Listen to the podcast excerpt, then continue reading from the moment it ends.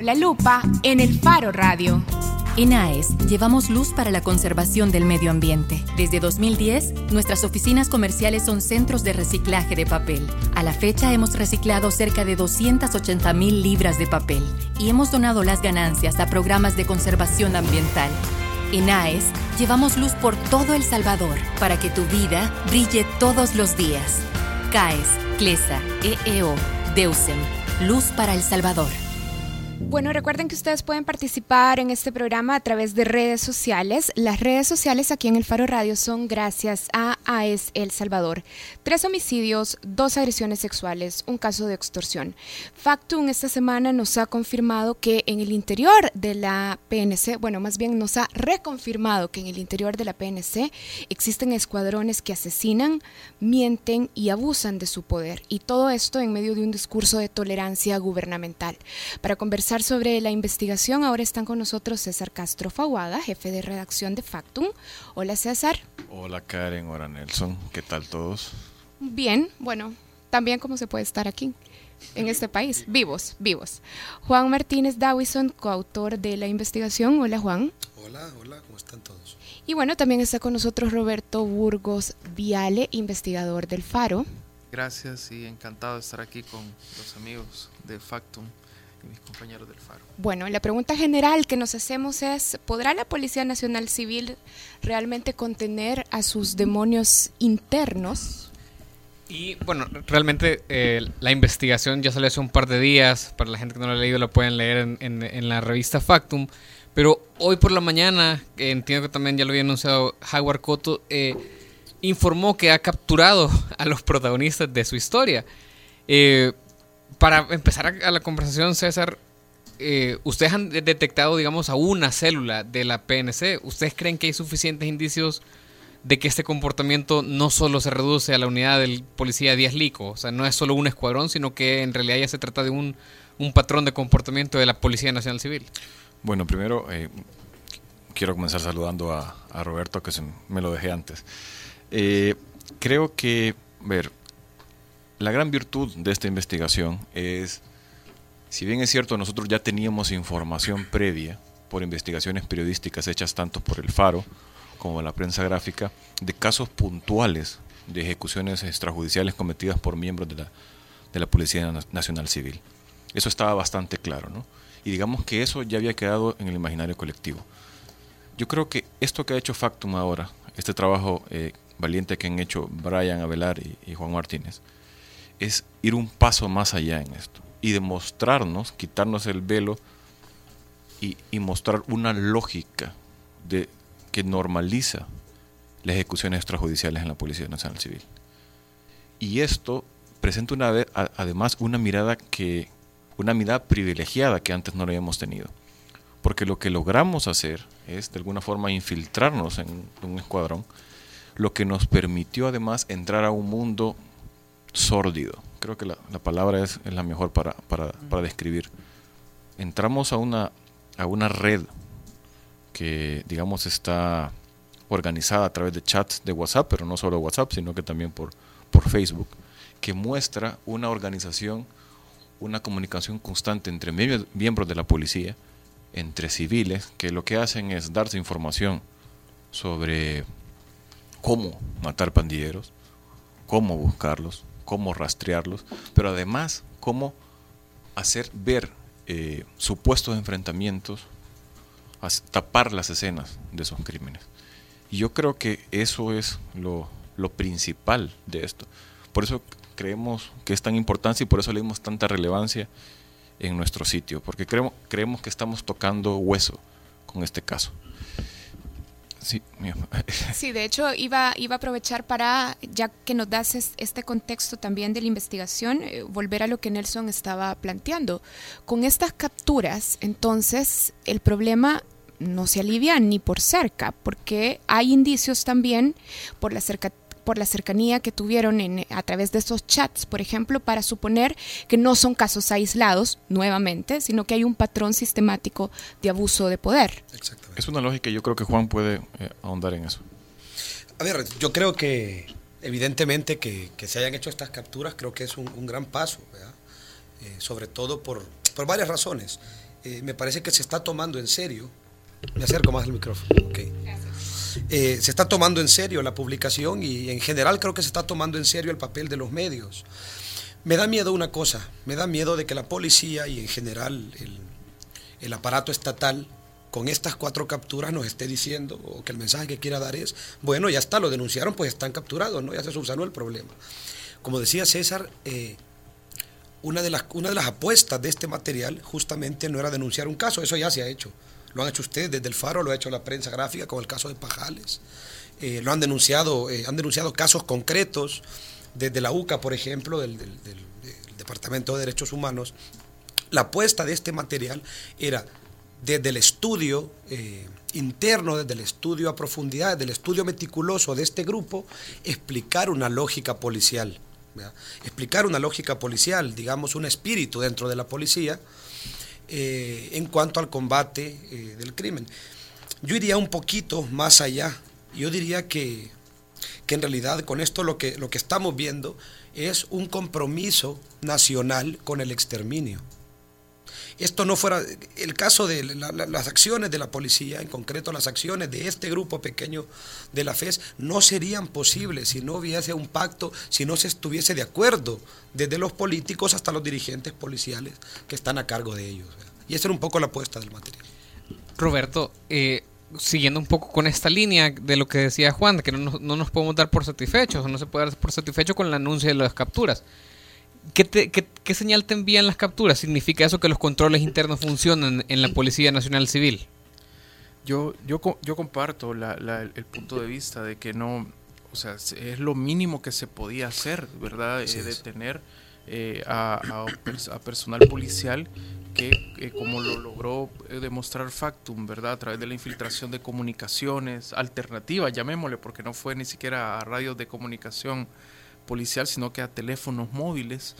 Eh, se logra comprobar la existencia de grupos de limpieza eh, y bueno, lo mínimo es que los hayan detenido, pero esto no demuestra que se ha logrado o se está pensando enfrentar el problema en su integralidad, porque esto viene desde hace mucho tiempo, ¿verdad? Ha habido eh, otros periodistas que también, como ya ustedes mismos desde Factum lo han mencionado, han identificado casos puntuales, pero yo creo que esto lo que nos está demostrando es que hay un problema que está en la raíz misma de la creación de la PNC.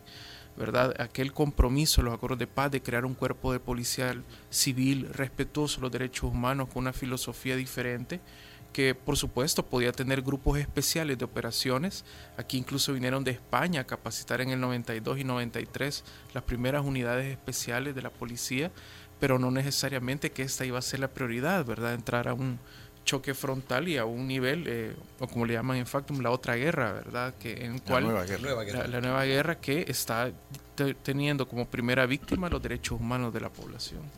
César, ¿cuánto se parecen estos escuadrones precisamente a los escuadrones de la muerte que todos también teníamos en el imaginario por los 70, los 80, las décadas del conflicto armado? ¿Cuántos se, cuántos se parecen?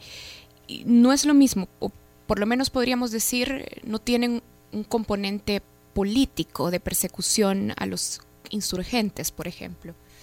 Digamos que la ideología es diferente, pero la figura es bastante atinada. Eh, al final es un trabajo de inteligencia previo y creo que en la publicación queda bastante demostrado cómo ellos lo hacían. De hecho, uno de los integrantes de, de este grupo, esta célula de la FES, hacía ese trabajo. Para luego fijarse objetivos y luego ejecutarlos. Yo no. Y además, con la tolerancia, y eso creo que también es importante decirlo, con la tolerancia de las autoridades. Ayer, cuando escuché las declaraciones del director de la policía, de Jaguar Coto, yo dije, bueno, era, así como dice Roberto, lo mínimo que podían hacer.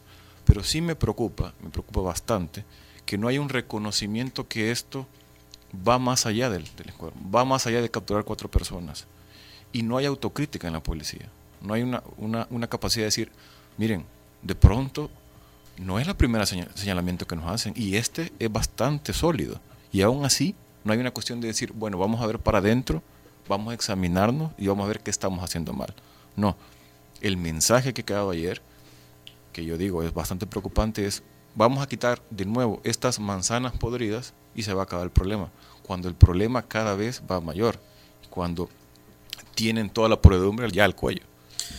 Mira, yo con esta pregunta que hacía, sí quisiera decir algo y eh, la diferencia entre los escuadrones de la muerte de los años 70 y de los años 80 con estos es justamente la diferencia que hay entre el panorama de violencia. Hemos transitado de una violencia política, de una violencia impulsada, digamos, por un motor ideológico, a una violencia impulsada por una serie larga de cosas. ¿no? Entonces, estos grupos cumplen este, este, esta misma trayectoria, mientras aquellos eran grupos que trataban de limpiar o exterminar, digamos, de alguna forma ciertas ideas eh, centradas en un grupo muy específico, que era la figura del comunista, eh, específicamente la figura de la sociedad civil organizada en torno a la izquierda, pues estos buscan exterminar a, otro grupo, pero hay... Eh, lo que cambia, lo que cambia es ese motor ideológico, ¿no? Lo de, por lo demás es, es bastante similar. Hay una conciencia, hay una, digamos, coinciden en que hay un grupo que está inhibiendo de alguna manera el desarrollo y que hay que exterminarlo al margen de la ley. Roberto, ¿y por qué pueden existir estos grupos? Es decir, en los acuerdos de paz eh, se, los cuerpos de seguridad represivos, la Guardia, la Policía Nacional, la Policía de Aduana, la Policía de Hacienda, se, se funden o, o se, se terminan para hacer la Policía Nacional Civil. Eh, se crea y se le da poder a la Procuraduría de Derechos Humanos, se crea, años más tarde tenemos la Inspectoría General de Seguridad. Hay toda una serie de filtros que, que no sirven o que no están funcionando. ¿Por qué pueden estar exactamente las mismas estructuras haciendo básicamente los mismos operativos? Bueno, yo, yo, aquí recordaría lo que escribía también de Héctor Silva de revista Factum en su libro Infiltrados, eh, que yo se lo recomiendo a quienes nos escuchan, de UC Editores. Él le habla del pecado original de la Policía Nacional Civil y era lo que yo quise hacer referencia anteriormente. La Policía Nacional Civil fue diseñada para ser, marcar un antes y un después en materia de fuerza policial en El Salvador. Por primera vez íbamos a tener un cuerpo de policía civil, ciudadano, profesional y respetuoso de los derechos humanos. De esa época viene esta idea de tener un policía comunitario que formaba parte de la comunidad y no era un extraño dentro de ella. Eh, sin embargo, las necesidades también de seguridad pública en la etapa de la transición llevaron a que de manera acelerada se intentara entrenar una nueva policía, pero a la vez había que combatir problemas ya de delincuencia, de desmovilizados que habían fundado bandas armadas, de redes de narcotráfico que se mantuvieron. Y entonces se permitió que exmiembros de los cuerpos de seguridad y del ejército formaran a pasaran a formar parte de esta Policía Nacional Civil. Roberto, ¿tiene las herramientas la Inspectoría de la Policía Nacional Civil para contener estos patrones de abuso de poder ahorita en el interior de la policía? ¿De verdad están dadas las condiciones, eh, digamos, para decir más allá de las capturas? Bueno, vayan todos a dormir tranquilos porque esto de verdad lo puede controlar la institución. Yo pienso que no. Eh, desde que yo, cuando yo pasé por la inspectoría de la PNC en, los años 2010-2011, todavía eh, la Inspectoría General formaba parte eh, jerárquicamente del Ministerio de Justicia y Seguridad y al menos en ese entonces la inspectora Zaira Navas podía contar con al menos tres unidades policiales a su disposición para poder investigar esta clase de hechos, ¿verdad? Una unidad de control, una unidad de investigación disciplinaria y una unidad de derechos humanos, entre otras. Eh, ahora eh, que la inspectoría del 2015 gana su autonomía, pierde el control de esas unidades policiales ah, y el diseño del proceso disciplinario para investigar esta clase de casos exige que el primero que lleva a cabo la investigación es el superior jerárquico de los que están involucrados. Y como decimos aquí tradicionalmente, ¿verdad? Chucho no come chucho y, y eso en la policía eh, ocurre lamentablemente. Solo para citarle un ejemplo, cuando hay que investigar a un subcomisionado o a un comisionado, eh, el que va a recabar todas las pruebas de cargo tiene que ser alguien que tenga su mismo nivel jerárquico. Eh, seguramente va a ser un compañero de promoción, seguramente va a ser alguien que se puede ver también investigado en el futuro, entonces no va a buscar problemas. O sea, no hay mecanismos efectivos expeditos que permitan que casos como el que revista Factum está revelando desde el día de ayer, ¿verdad? Y que hemos revelado también en el Faro y la prensa gráfica en su momento, puedan llegar a la raíz de las responsabilidades, que además tiene que ser una línea jerárquica que involucre también al superior que tenía que mandar esa unidad, no solo a los ejecutores. Juan y, y César, bueno, los comentarios que ustedes han recibido después de esta publicación los más amables son más o menos en esta línea. ¿Y ustedes cuándo van a investigar las barbaries o los escuadrones de las pandillas. Son, digamos, los más amables de los comentarios. Dentro de toda la gente a la que se lo podrían decir, Juan, a vos no te lo pueden decir, porque vos sos un antropólogo que además ha trabajado un montón de tiempo en temas de pandillas. ¿Por qué es importante trabajar este tipo de temas? Porque es importante trabajar en una investigación de tres meses, no sé cuánto tiempo se han, estado, en eh, descubrir un escuadrón que mata gente que muchas personas en este país consideran indeseables como los pandilleros. Mira, yo creo que vámonos a la lógica más básica. El problema de las pandillas, el problema que, que inhibe el desarrollo y que causa sufrimiento en las poblaciones, son justamente las cosas que las pandillas hacen. ¿no? No, es tanto el grupo que el nombre que le pongamos al grupo, sino las acciones que esto llevan y las consecuencias que estas acciones tienen en la sociedad. Las pandillas son grupos criminales que se caracterizan por al menos tres delitos graves. ¿verdad? abusos sexuales, homicidios y extorsiones.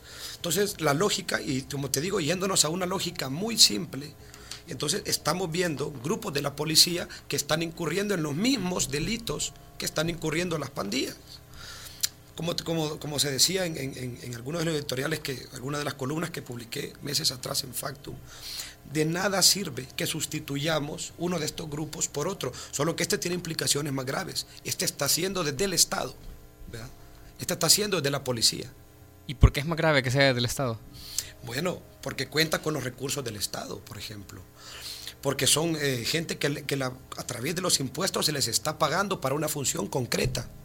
Y están llevando acciones criminales al margen de esta. Mira, eh, eso es una, una, buena, una buena, un buen tema para hablar. Eh, hemos recibido muchísimos piropos, por llamarlo de alguna forma, en nuestras redes sociales. Ya los esperábamos. Eh, los esperábamos porque entendemos el problema. Yo eh, creo que todos estamos conscientes de, del problema que significa para la seguridad de todos las pandillas. Y eso lo tenemos. Y te quiero decir una cosa, nosotros en Factum hemos publicado eh, afectaciones a raíz de las pandillas, afectaciones para la sociedad civil, como desplazamiento. Pero independientemente de eso, y eso sí lo voy a recalcar, independientemente de eso, esto me parece importantísimo porque la policía no puede actuar fuera de la ley. Si queremos vivir en un Estado de Derecho, tenemos que cumplir la ley. Una sociedad que aplaude la corrupción, porque al final este es un tipo de corrupción, no puede ser justa. Y nosotros, como, como medio, como periodistas, como investigadores, no podemos darnos el lujo de ser cómplices en tapar eso. Tenemos que revelarlo. Y claro, esto incomoda, ya lo sabíamos, pero no podemos voltear la, la cabeza hacia otro lado. Y además yo creo que es importante agregar algo sobre la publicación y es que a veces cuando leemos noticias de abusos de fuerza policial o de agentes militares contra pandilleros, en el discurso se tiende a justificarlo, a decir, ah, son criminales, pero también en la investigación Está el caso de dos niñas que están regresando de cortar frutas o cotes y además son agredidas sexualmente por este escuadrón. Entonces, creo que también esto nos ilustra sobre el peligro de que se desnaturalicen las instituciones. y fíjate que en este material hay un caso, otro caso, bien, que a mí me llama muchísimo la atención. Eh, la sociedad salvadoreña se ha caracterizado, entre otras cosas, por apostarle a la violencia para resolver sus problemas, históricamente. Eh, una de estas personas eh, que financian los grupos, este, el grupo concretamente el grupo de, del Cabo Lico, que luego eh, hay duda si es Cabo o no es Cabo, pero de, la gente Lico, una de las personas que financiaba desde Estados Unidos a través de buscar en la página, o sea, esta persona buscó una página que se llama Grupo de Exterminio de Pandilleros El Salvador, y lo buscó para ver de qué manera les podía colaborar. Eh, les estuvo mandando dinero hasta que este grupo, justamente este grupo, tuvo el grupo de la FES abusó sexualmente de una de sus hijas.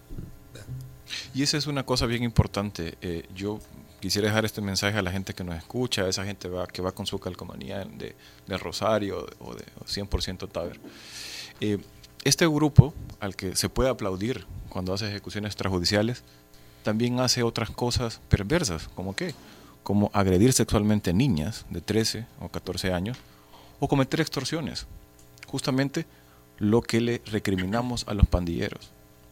Piensen un poco, lean el material, infórmense antes para tener un, juicio de valor mucho más amplio.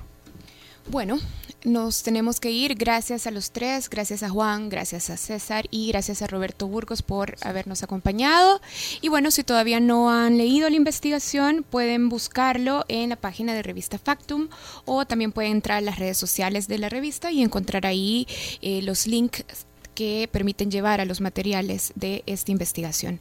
Gracias por venir. Gracias muchísimo. Gracias a ustedes por invitarme. Bueno, ya nos vamos. Adiós Nelson Rauda, adiós Ricardo Vaquerano. Gracias a todos los que estuvieron pendientes del programa a- también a través de redes sociales. Recuerden que pueden escuchar este programa a través de las redes sociales de El Faro. Esta canción la seleccioné yo. Las personas en este programa, en la mesa de este programa, son súper exquisitas con las canciones que aquí se programan. Así es que ahora decidí hacer una apuesta por lo seguro, porque aquí en el Faro Radio solo suena música nacional. Así es que espero que esta sí eh, vaya de acuerdo a las expectativas de Yancy, nuestra community manager, Ricardo Vaquerano y Nelson Rauda y por supuesto todos los que nos están escuchando. Nos vamos con Camino de Hormigas de los Lovers. En AES llevamos luz, trabajando de la mano con las escuelas y universidades, con comunidades y municipalidades, con organizaciones no gubernamentales y entidades del Estado, con cámaras y asociaciones, porque creemos en la suma de esfuerzos para asegurar el desarrollo sostenible de El Salvador. En AES llevamos luz por todo El Salvador para que tu vida brille todos los días. CAES, CLESA, EEO, DEUSEM, Luz para El Salvador.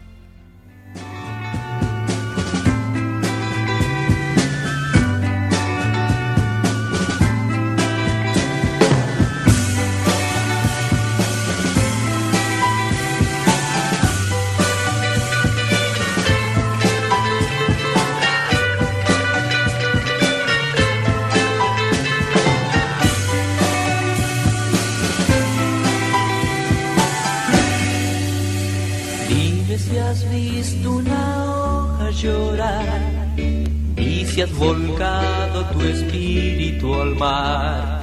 Sé que no responderás, sé que tú callarás.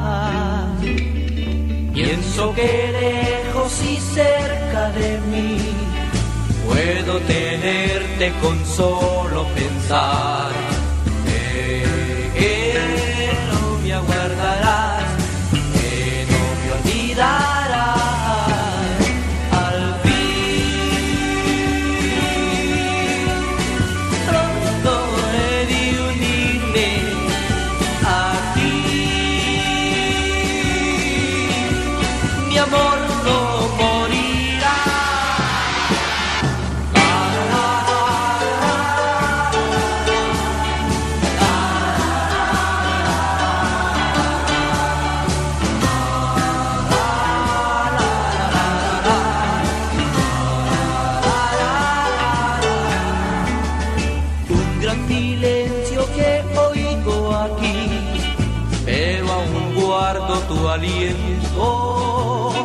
No sé si al amanecer volveré a respirar.